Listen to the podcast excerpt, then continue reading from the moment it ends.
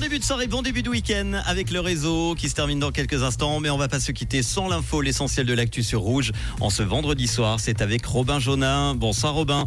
Bonsoir Manu, bonsoir à tous. Yverdon-les-Bains a inauguré une nouvelle centrale photovoltaïque sur le toit du pavillon scolaire du Collège des Îles. Elle produira l'équivalent de la consommation de 30 ménages par an. Elle vient ainsi compléter les 15 centrales déjà réalisées appartenant à la ville d'Yverdon, dont 13 sont situées sur des bâtiments communaux.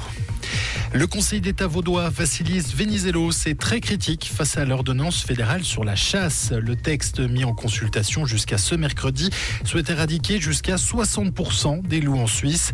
Le ministre vaudois dénonce dans le journal Le Temps un texte qui va trop loin. Le statut du loup en tant qu'espèce protégée est remis en question alors qu'il est inscrit dans la loi.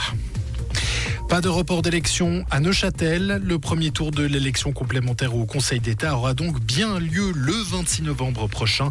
Le gouvernement cantonal a confirmé aujourd'hui cette date pour désigner le successeur de Laurent Kurt, démissionnaire. Les députés neuchâtelois avaient demandé ce mercredi un report du scrutin à début 2024 en raison de la proximité des élections fédérales. L'Union syndicale suisse réclame des augmentations de salaire de 5% pour l'an prochain. Inflation, loyer, prime d'assurance maladie, la charge des ménages suisses ne cesse de s'alourdir. Et malgré une conjoncture favorable, les employeurs ne veulent même pas compenser le renchérissement, critique encore l'USS. Et puis en France, un homme en garde à vue aujourd'hui à Clermont-Ferrand après avoir proféré des menaces de mort à l'encontre d'un proviseur qui a refusé l'accès au lycée à sa fille portant une abaya.